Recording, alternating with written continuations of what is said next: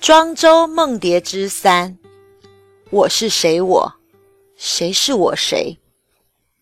在反思讨论中，我们可以借由卡夫卡和霍金二人截然不同的生活环境所带来的梦境，如此的梦境来和庄周梦蝶的梦境做出了我是谁？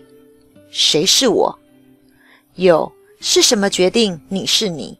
我是我，然而你为何不是我？我又为什么不是你？而究竟是肉体，还是灵魂，亦或是成长，还是经历所造成的种种梦境差异，因而衍生出饶富趣味的对照形思。首先呢，我们来谈一谈。创作出现代人所承受之巨大生活压力梦境的卡夫卡。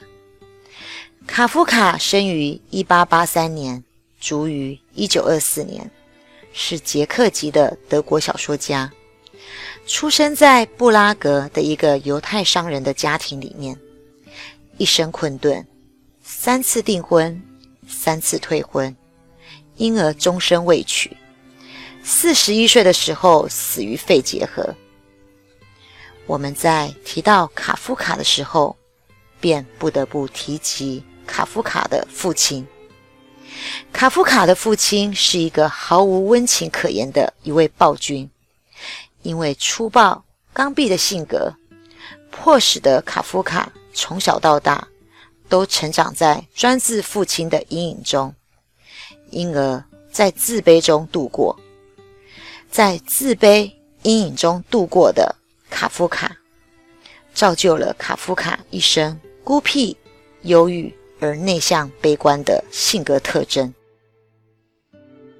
卡夫卡曾经在一九一九年时，试图写给他的父亲一封长达近一百多页的信，信中描述了父亲在他童年的时候，经常以轻蔑的嘲讽。和强势的态度左右了他的所有，控制了他的一切。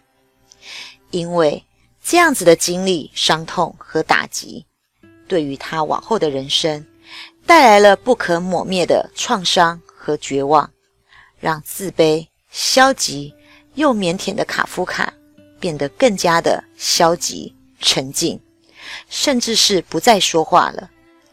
由于过度害怕父亲的威吓。最终，他仍旧没有勇气将这一封长达一百多页的信给寄到他的父亲那里。由此可见，他的父亲可怕阴影及暴力所带给他极其可怕的畏惧和阴霾啊！